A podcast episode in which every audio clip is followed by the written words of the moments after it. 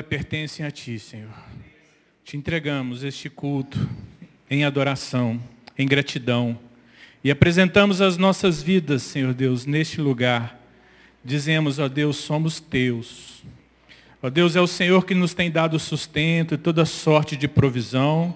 É o Senhor que tem cuidado de nós. É o Senhor que guarda a nossa entrada e a nossa saída. É o Senhor que nos protege, nos livra de todo mal. Mas é o Senhor também que está conosco, ó Deus, na adversidade, nos sustentando no dia mal, Deus. Obrigado, ó Pai. Entregamos ao Senhor o nosso coração, os nossos dízimos, as nossas ofertas, essas sementes que o Senhor mesmo tem nos dado, ó Deus.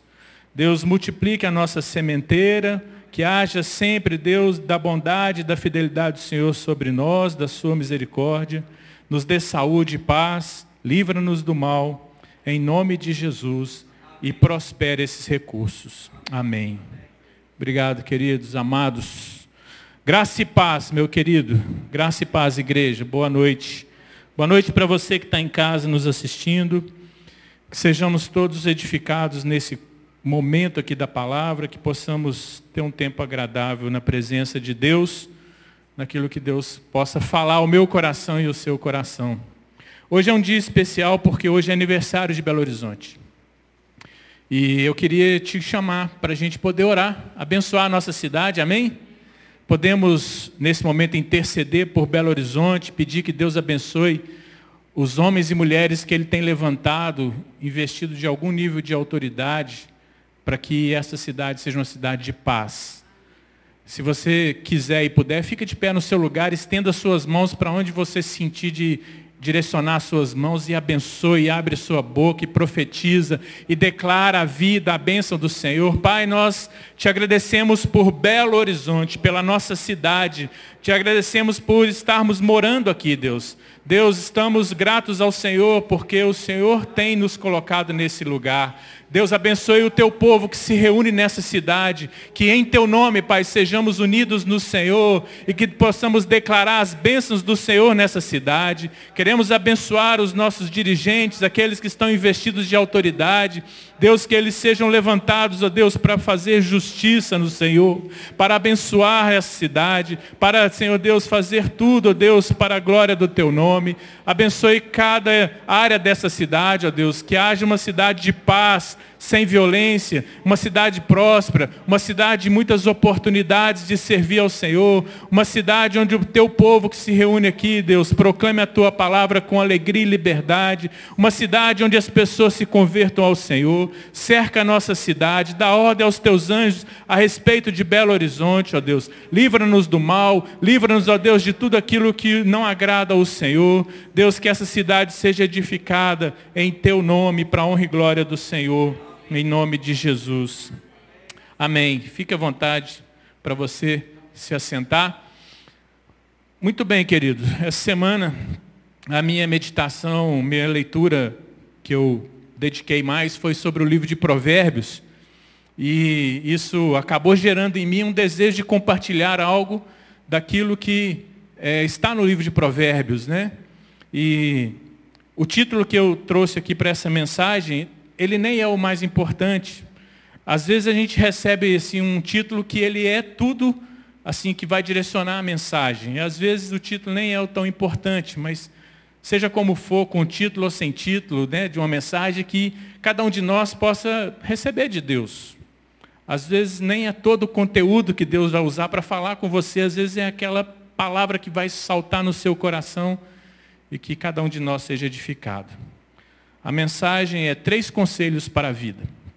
Três conselhos para a vida. E obviamente que não são nenhum dos conselhos meus, mas são conselhos de Deus para nós. E não há nada novo que você já não saiba.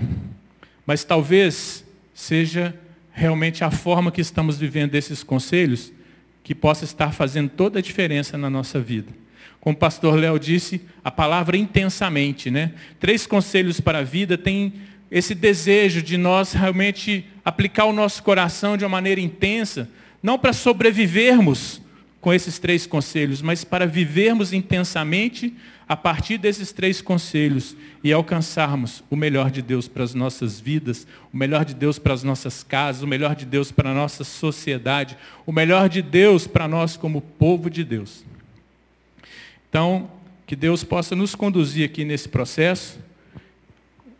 Também preciso de óculos já, né, pastor Léo? Fica a dica aí.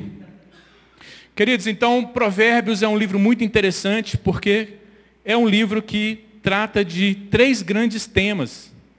Você já leu Provérbios? Você já percebeu do que, que ele trata? Ele trata basicamente de três grandes temas. E os três grandes temas são o temor a Deus, a sabedoria, obviamente de Deus para nós, e ética e moral.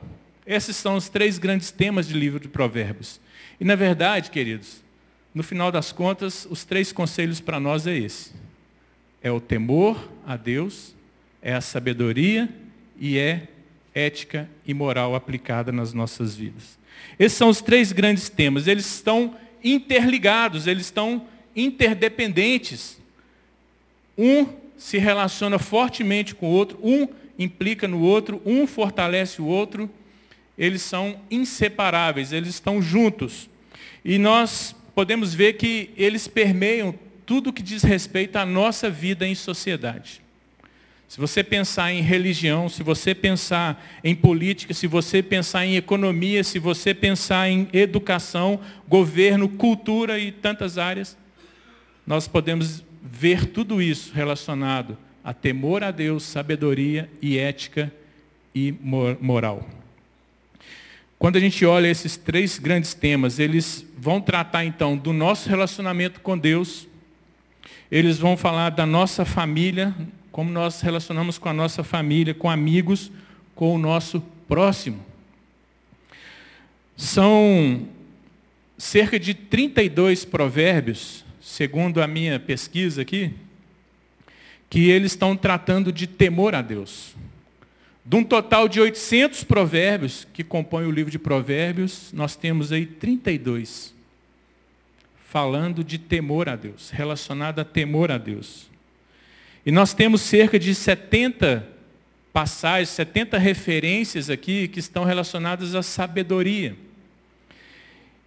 E, obviamente, que o resto, a grande maioria, é a aplicação é, desse grande tema ética e moral. Se nós olharmos assim, né, por esses números, a gente pensa, ah, então a grande maioria é o mais importante. Claro que não. Na verdade, nós estamos falando de três grandes temas interligados, mas eles têm uma ordem de prioridade, eles têm uma ordem que vão nos levar a viver intensamente uma vida baseada neles. E tudo começa, né, claro, com o temor a Deus. Temer a Deus. Apesar de encontrarmos no livro de Provérbios apenas 32 referências, referências em 800 versículos de Provérbios, nós encontramos, nós sabemos, nós precisamos entender, né? Saber que é o temor a Deus é a base de tudo. O temor a Deus. Então é a base do que tudo que é tratado aqui em Provérbios. Como Provérbios 9, 10 fala, o temor a Deus é o princípio da sabedoria. Né? Então, o temor a Deus é a base de nós recebermos sabedoria e também é a base aí para a gente viver um padrão ético e moral que seja conforme Deus é, conforme Deus nos fez para ser, conforme Deus quer governar um padrão ético e moral que ele é elevado, ele é nobre e ele é virtuoso, porque ele vai num ciclo cada vez nos transformando e transformando o nosso ambiente, a nossa realidade. Então, imagine você se nós tivéssemos acesso como palavra de Deus, como livro para nós orientar a orientarmos a nossa vida, se a gente tivesse só com o livro de Provérbios, esquece os outros livros, você só tem o livro de Provérbios na mão. O que nós poderíamos é, formular o que nós poderíamos abstrair de essencial para as nossas vidas, para que a gente possa viver. Qual que seria a síntese que a gente poderia tirar a respeito de temor a Deus, a respeito de sabedoria e a respeito de ética e moral? Então, eu fiz esse exercício e eu queria compartilhar um pouco com você sobre isso. Que a gente pudesse refletir nisso. Só temos o livro de Provérbios, então nós vamos orientar a nossa vida nesse livro. O que, que nós vamos tirar de bom? O que, que nós vamos tirar de essencial? O que, que vai nos orientar e sustentar? Obviamente, então, vamos falar do temor a Deus. Quando nós falamos de temor a Deus, geralmente nós entendemos o básico, vem na nossa mente, eu tenho certeza que já entrou aí, já, já acionou a sua mente aí dizendo reverência, honra, não é isso? A gente já liga com essas palavras. Mas isso é o básico dos básicos em relação a temor a Deus. O que Provérbios nos mostra sobre temor a Deus é muito mais amplo do que isso. Na verdade, a gente vê que o temor a Deus está relacionado a conhecer o Senhor. Conhecer o Senhor. Esse é o princípio do temor a Deus. Conhecer a Deus. Mas não de maneira superficial, não de uma maneira só para sobreviver em relação a Deus, mas como essa palavra que o Léo felizmente trouxe para nós hoje, intensamente conhecer conhecer a Deus. Outra palavra que está relacionada a temor a Deus é confiar nele. Confiar, confiar sem restrições. Confiar, como diz né, nós mineiros aqui, com o pé atrás. Não, confiar. Confiar porque uma vez que a gente sabe quem Deus é, Ele é o único digno de confiança.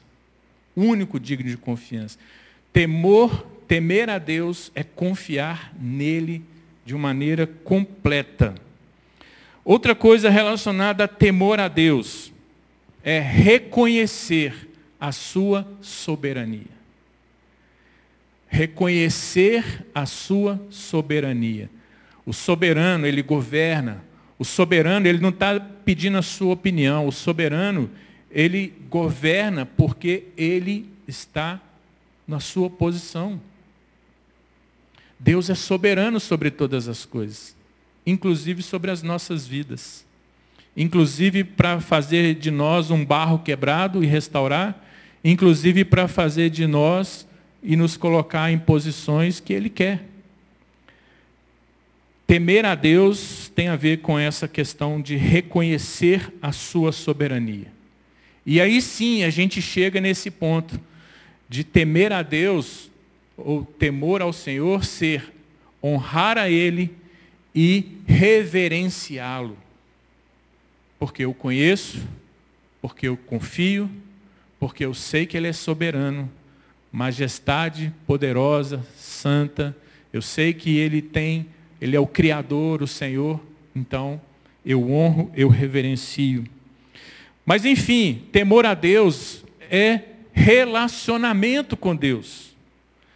Temor a Deus não deve ser algo que nos distancia de Deus, pelo contrário, nos chama e nos impulsiona para relacionar com Deus.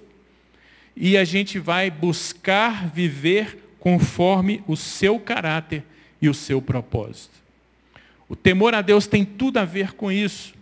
Por isso ele é a base de tudo para a nossa vida. Lembra que estamos falando um exercício que só temos o livro de Provérbios.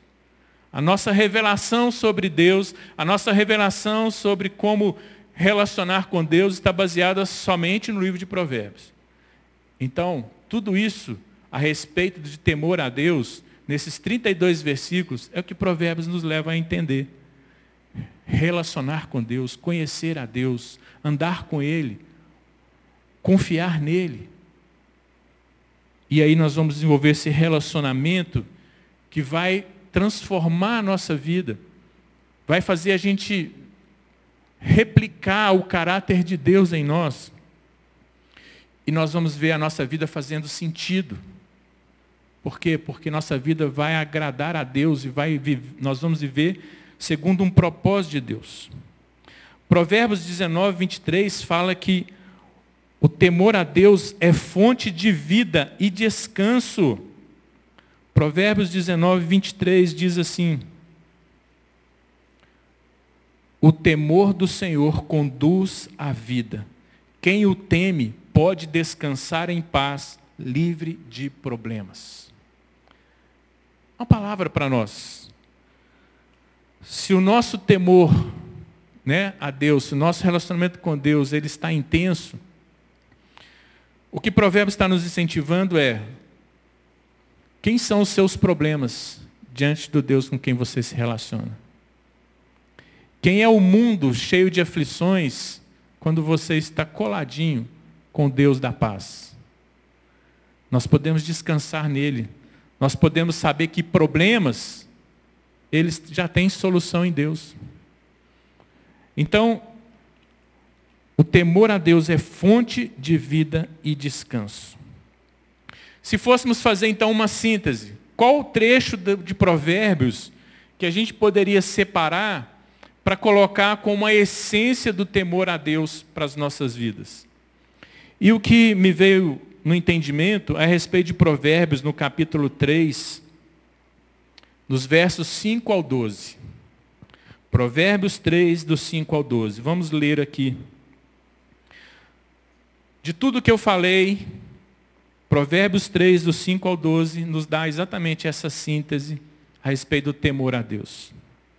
Provérbios 3, versículo 5. Confie no Senhor de todo o seu coração. Olha a intensidade aí.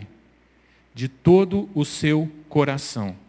E não se apoie em seu próprio entendimento. Reconheça o Senhor em todos os seus caminhos. Olha a intensidade aí.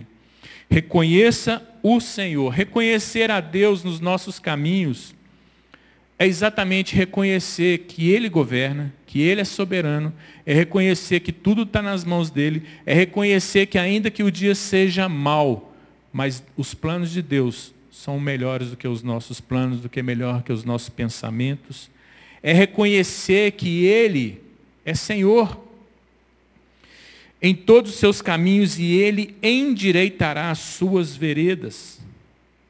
Não seja sábio aos seus próprios olhos, tema o Senhor e evite o mal. Isso lhe dará saúde ao corpo e vigor aos ossos.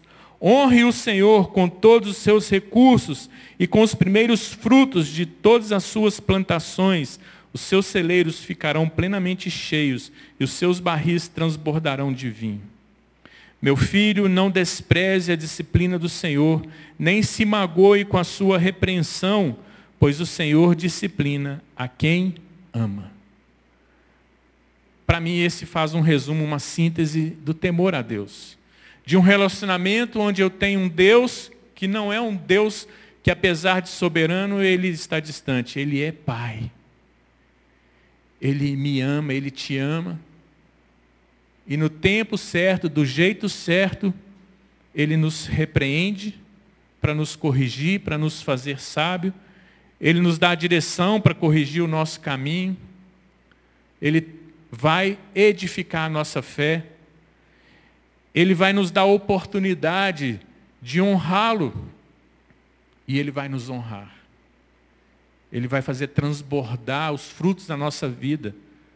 Quem quer ter mais honra do que essa na mão de Deus? Deus prosperar a sua vida. Então, temor a Deus é o primeiro conselho das nossas vidas. Eu e você somos crentes há muito tempo. Talvez não, não sei se alguém entrou aqui, mas acho que todo mundo aqui está bem mas, queridos, muitas vezes nós estamos considerando temor a Deus como simplesmente honrar e reverenciá-lo, como uma coisa formal, como uma formalidade de um culto, como uma formalidade de uma oração. O que eu sei que eu preciso para a minha vida é me renovar nesse temor a Deus, nessa síntese de provérbios, que é um relacionamento mais profundo, mais intenso, de maior confiança de me jogar na presença de Deus, de caminhar com Ele a cada dia, de me fortalecer nesse temor a Deus, não como uma relação formal, formal, mas de uma relação aberta, de liberdade, de me achegar, de saber que eu tenho um pai. Então eu deixo para a gente essa palavra. Segundo ponto da nossa mensagem aqui, do nosso conselho, claro, é sabedoria. Sabedoria que a gente tanto fala, que a gente tanto admira, sabedoria que a gente tanto deseja de alguma forma, mas que na verdade, no nosso dia a dia, a gente praticamente não vive sabedoria. Eu vejo que muitas vezes nós deixamos de ser sábios por causa de algumas durezas do nosso coração. Provérbios 2,6 nos fala que o Senhor é quem dá sabedoria. É o Senhor quem dá sabedoria. Então a primeira coisa que a gente precisa saber a respeito da sabedoria, que ela vem de Deus. Obviamente, se nós estamos andando no temor do Senhor, no nível que nós falamos, a ideia é que eu vou ser ou vou receber de Deus sabedoria. A sabedoria quem dá é Deus. E Provérbios 18:4 fala que essa fonte de sabedoria, ela é transbordante. Não é uma fonte de, limitada. Deus não tem economia de sabedoria para compartilhar. Deus tem muita sabedoria para dar. Ele é a própria sabedoria, né? Quem dá sabedoria é Deus, é uma fonte transbordante. Como eu disse, é fruto do nosso relacionamento com Deus.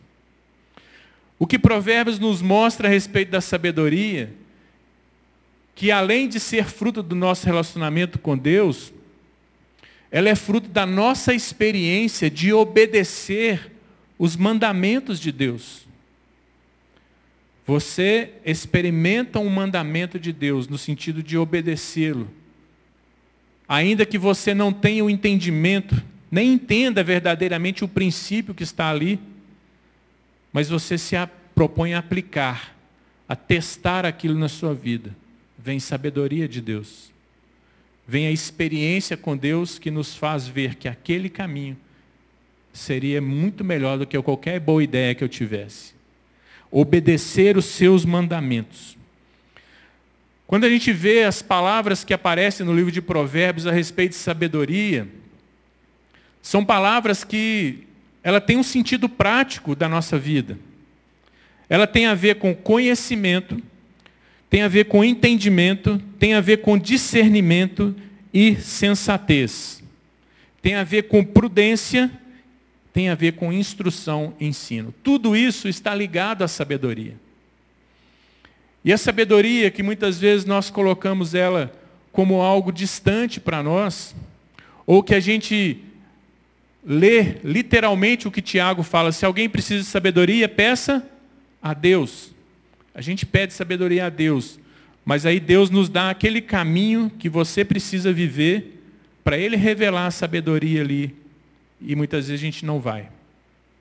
Muitas vezes a gente não quer. Aquilo é esforço, aquilo é passar por algumas situações que vão nos quebrar, vai mexer com a gente. Mas é aí que está. Porque conhecimento, essa palavra conhecimento, essa palavra entendimento, vem exatamente de uma prática. Não é só essa sabedoria que vai descer do céu, te iluminar e você, de uma hora para outra, você vai né, ter revelações. É fruto desse esforço. Essas três palavras aqui, olha, conhecimento, discernimento, sensatez, são três palavras que aparecem na Bíblia Palavras é, que no hebraico trazem essas três distinções a respeito de sabedoria. Então, esse conhecimento de um aprendizado, esse entendimento que vem da nossa é, capacidade de compreender as coisas, e essa palavra sensatez, que na verdade, no sentido do hebraico, ela tem a ver com esse, é, aquilo que no português para nós é discernimento, né? discernimento espiritual, que é o Espírito nos faz discernir, a palavra no hebraico traduzida ela seria sensatez, que para nós no português seria algo como alguém equilibrado, mas a sabedoria, uma parte dela, de fato, é a revelação de Deus. Mas é a menor parte. A maior parte da sabedoria que Deus compartilha conosco, ela é de conhecimento, de entendimento, do nosso esforço em andar com Deus e aprender com Deus em situações da nossa vida, em situações do nosso projeto de vida com Deus. A sabedoria, diz a palavra em Provérbios 11, 12, ela está com os humildes. Mas se a gente não for humilde, a ponto de nos humilharmos, às vezes diante de situações que Deus está nos permitindo viver, a sabedoria não vem. Se o nosso coração endurece, a sabedoria ela está com os humildes e ela também exige de nós paciência. Porque para aprender, para conhecer, para ter entendimento, é preciso ter paciência. Não é? Andar com os sábios nos torna cada vez mais sábio, diz lá Provérbios 13, versículo 20. Quem são as pessoas que estão à sua volta? que você pode considerar sábios de Deus para você andar com elas. Isso é bênção. Não quer dizer que são só os mais velhos, às vezes tem jovens que podem estar vivendo sabedoria de Deus. Não se trata, é claro que alguém mais velho, mais experiente na vida, já passou por coisas que eu não passei, tem sabedoria ali. Mas quando eu vejo provérbios dizendo que quem anda com o sábio se, nos, se torna cada vez mais sábio, está aí uma dica de Deus para nós. Escolha quem vai te influenciar como para você ser sábio, né? para eu ser sábio. Quem que vai te elevar, tanto no temor a Deus, quanto em viver sabedoria de Deus. A Bíblia nos diz que ela é transmitida dos pais para os filhos. Existe uma responsabilidade nós como pais, né? Transmitirmos para os filhos o temor a Deus, mas também o que? Sabedoria de Deus. Com nossa vida, eles verão a sabedoria de Deus. Existe uma responsabilidade dos pais. A sabedoria reforça o temor a Deus e orienta cada um de nós para uma vida justa, próspera e honrada. Temor a Deus, sabedoria de Deus. Qual vai ser o resultado? Uma vida justa, próspera e honrada. Quem não quer essa vida? Eu quero.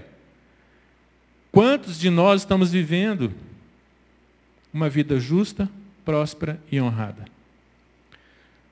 Onde que estamos, às vezes, falhando, onde estamos estagnados. Precisamos rever nossa vida de temor a Deus e de sabedoria de Deus. Qual é a síntese da sabedoria que eu posso destacar em Provérbios 3, é, no livro de Provérbios? Eu vou ficar com o capítulo 3 de Provérbios também, que nos fala aqui, no versos 13 a 18. Qual é a síntese da sabedoria? Está escrito assim, Provérbios 3, a partir do verso 13. Como é feliz o homem que acha sabedoria, o homem que obtém entendimento, pois a sabedoria é mais proveitosa do que a prata e rende mais do que o ouro, é mais preciosa do que rubis Nada do que você possa desejar se compara a ela. Na mão direita, a sabedoria lhe garante vida longa. Na mão esquerda, riquezas e honra. Os caminhos da sabedoria são caminhos agradáveis, e todas as suas veredas são paz. A sabedoria é árvore que dá vida a quem a abraça. Quem a ela se apega será abençoado. Amém? Então, a essência, a síntese da sabedoria que Deus quer nos instruir, nos instigar, nos moldar, eu vejo nesses versículos aqui de Provérbios. Pensa então, só temos o livro de Provérbios, estamos orientando a nossa vida para viver o temor a Deus, para viver sabedoria de Deus. E aí nós chegamos no terceiro ponto do nosso conselho para nossas vidas, que está relacionado à nossa ética e à nossa moral. Ética e moral são duas palavrinhas inseparáveis, difíceis até de definir uma com a outra. O que é ética e o que é moral? Né? Uma está ligada à outra, uma é, depende da outra. E quando a gente fala de ética, a gente está falando de valores. A gente está falando de valores individuais. Quais são os valores que estão é, dentro de você, que você internalizou, que você tem aquilo como bússola para a sua vida?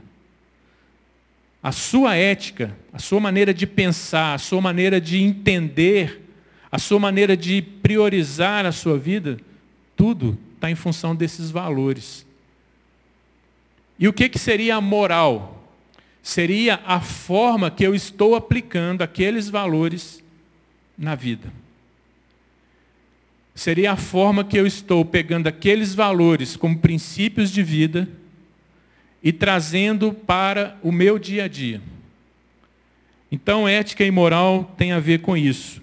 Na moral, quando eu tenho né, a, o, a prática desses valores, na verdade, eu tenho uma sistematização dessa prática que vai resultar no nosso comportamento, que vai resultar na nossa forma de fazer as coisas. É como se fosse a nossa cultura que vai resultar na nossa forma de nos relacionar, que vai resultar exatamente em costumes, regras, algumas coisas que são tabus para nós, outras coisas que são convenções da nossa sociedade. Então eu posso ter valores que dentro de mim eles são absolutos. Mas eu posso ter formas relativas, dependendo do contexto da sociedade, dependendo do lugar, de viver, de praticar aquele valor. Um exemplo para nós. Se eu estou aqui na frente de vocês, né? Na nossa nosso costume, na nossa cultura, um exemplo prático,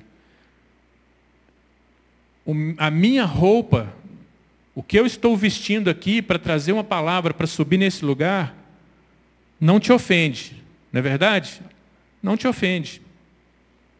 Agora você imagina se eu estivesse numa outra igreja, com essa roupa, numa igreja que valoriza um terno, que valoriza a ideia de que você vai trazer uma mensagem, você tem que estar com a sua melhor roupa, você tem que estar com o seu terno, você tem que estar muito formal, formal, não é formal, formal, né?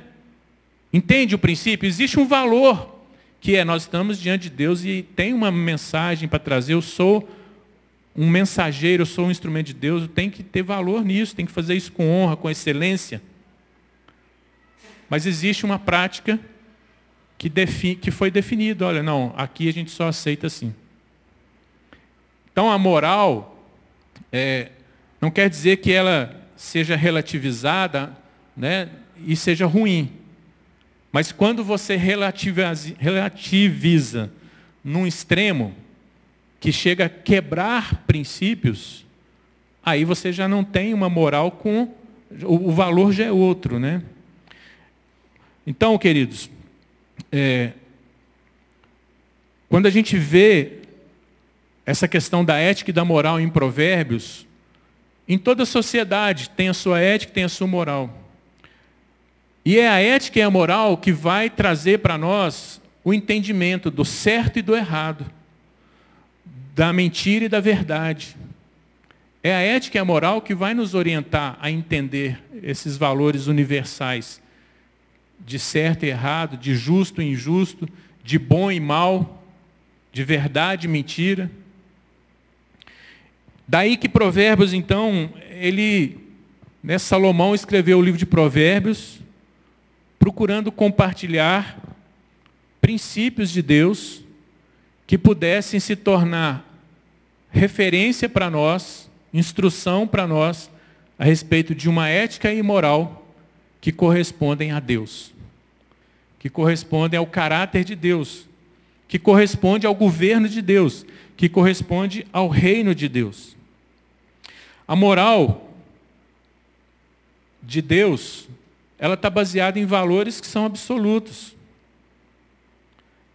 Mas nós podemos entender que Deus, muitas vezes, lá no Antigo Testamento, deu princípios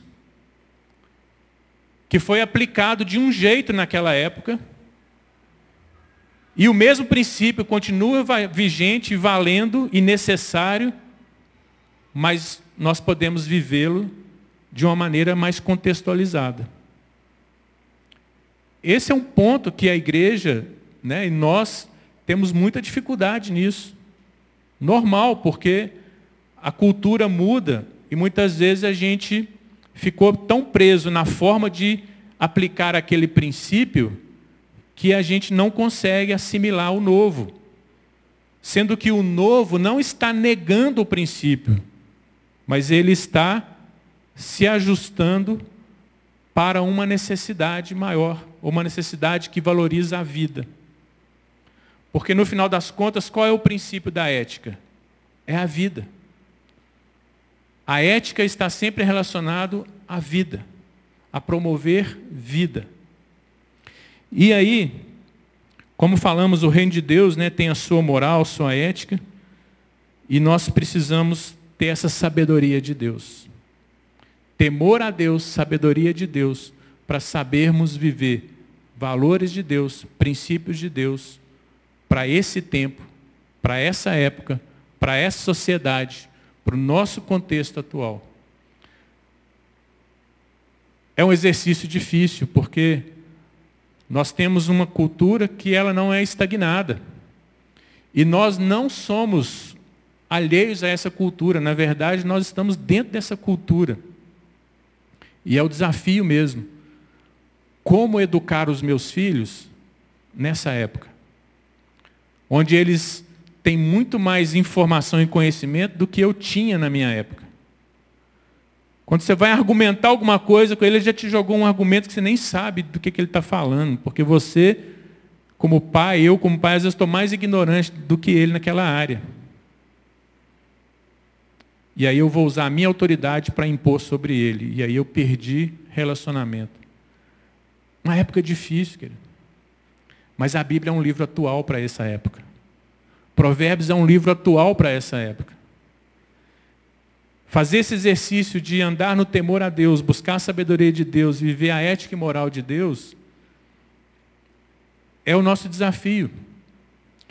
E os que andam no temor do Senhor e buscam sabedoria, com a graça de Deus, nós vamos ter discernimento para viver essa ética e essa moral do reino de Deus num tempo como esse valorizando as pessoas, valorizando os relacionamentos, edificando aquilo que Deus deu para edificar, sendo referência numa sociedade que está passando por crise na sua ética e na sua moral.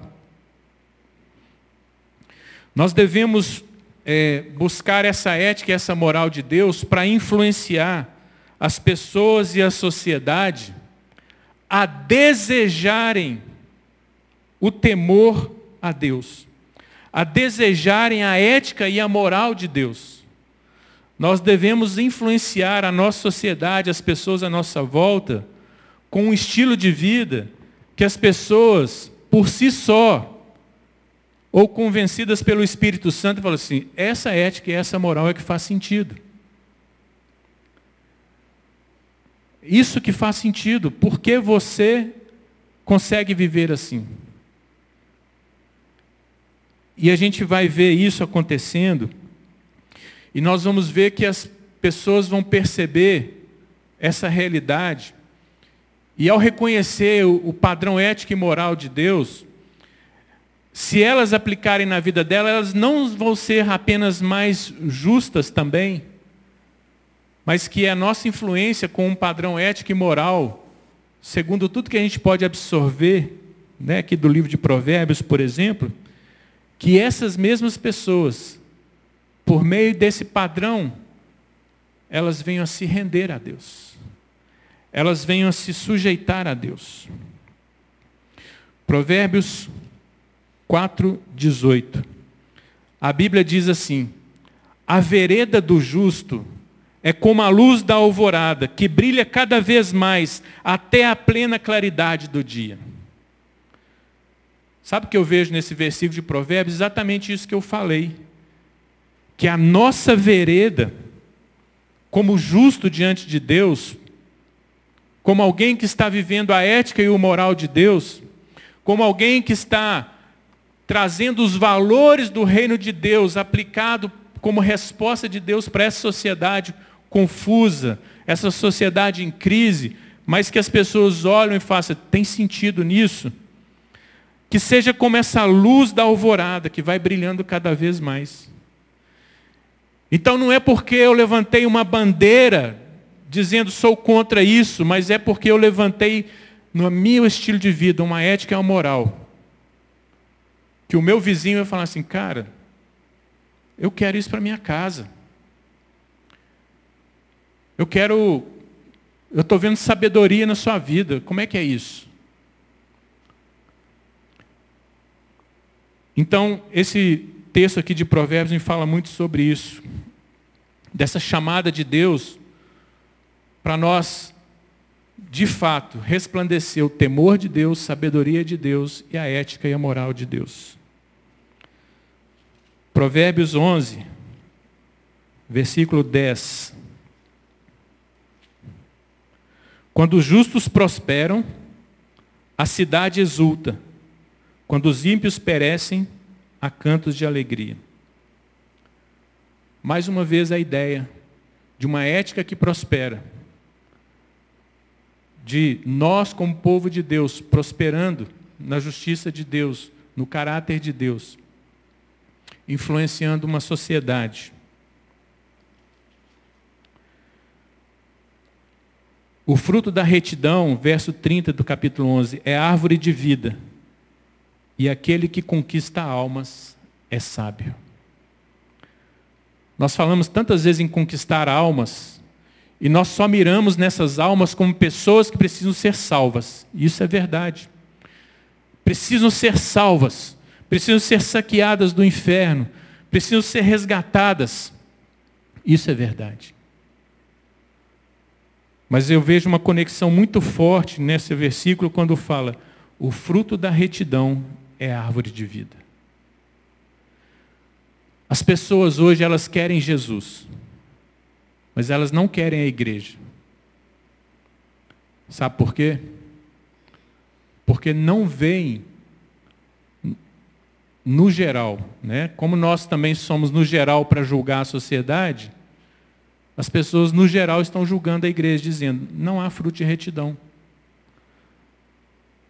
Não há algo que eu veja de Deus ali. Eu quero Jesus, mas eu não quero essa hipocrisia.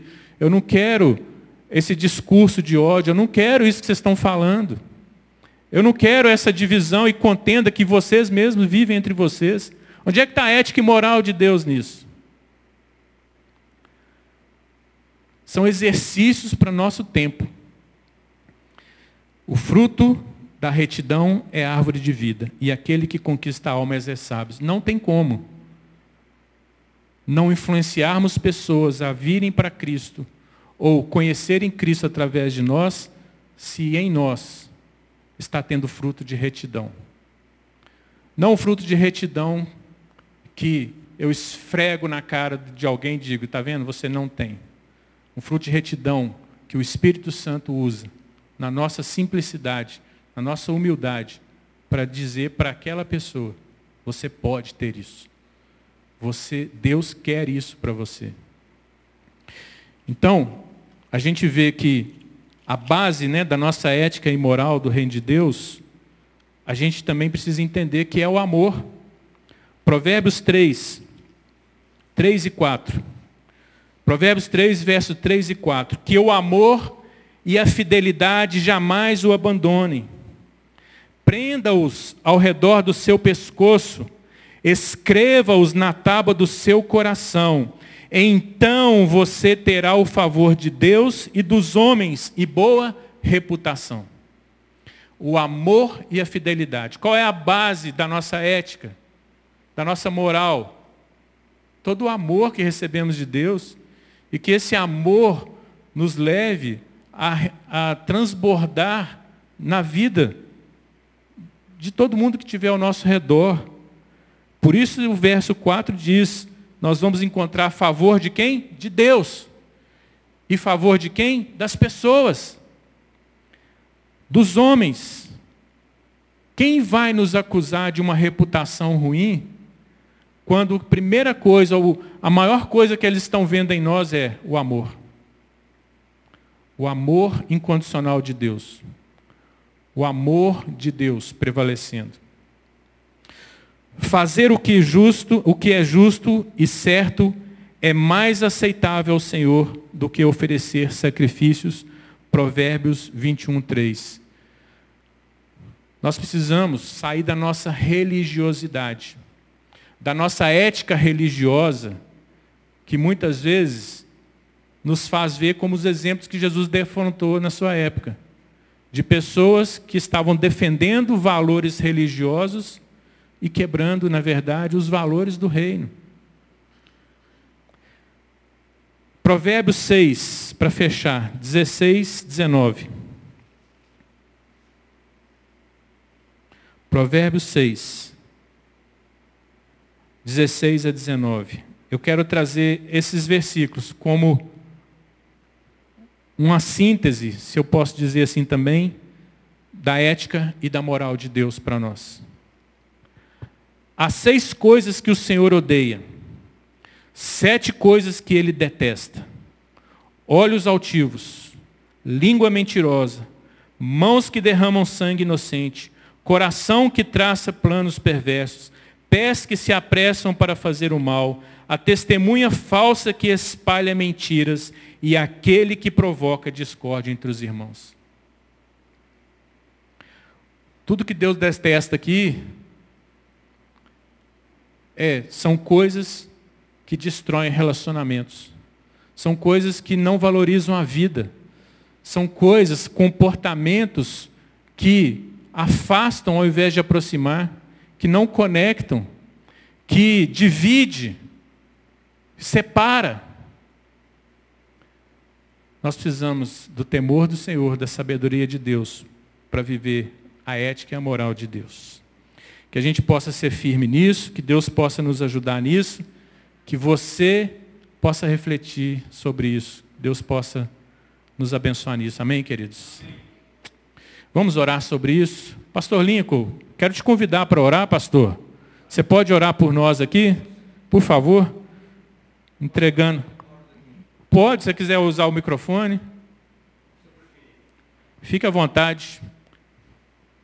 Pode não, pode orar embaixo se quiser também. Se você quer subir, fica à vontade. Eu quero convidar você a se colocar em pé. Né? E eu creio que nós hoje recebemos uma instrução que é altamente preciosa. O mundo hoje carece da sabedoria de Deus. Né? E uma coisa que me marcou muito na palavra do pastor Juliano é que o primeiro tópico para se obter temor é conhecimento de Deus. Né? Pai, nós te damos graças e te louvamos, porque na tua palavra somos salvos e através dela nós crescemos. Te agradecemos, Senhor, pelo que aprendemos nessa noite. Os valores eternos do Senhor que estão registrados na tua palavra e eu te peço, Senhor, em nome de Jesus, por cada um de nós, para que o Senhor a cada dia nos dê sabedoria, para que possamos refletir a glória do Senhor, a presença do Senhor em nós, onde estivermos, as pessoas possam ver. Nós não necessitemos falar que somos, mas eles vão olhar para nós e ver pela graça, o poder, a presença, a sabedoria do Senhor em nós. Pai, abençoe o teu servo, pastor Juliano, sua família, abençoe a nós como igreja, para que tenhamos, Senhor, uma bênção durante esta semana de crescer no entendimento da palavra. Em nome de Jesus, nós te suplicamos. Amém, Senhor. Amém. Amém. Queridos, Deus te abençoe. Vão em paz. Tenha uma semana de vitória. Um grande abraço.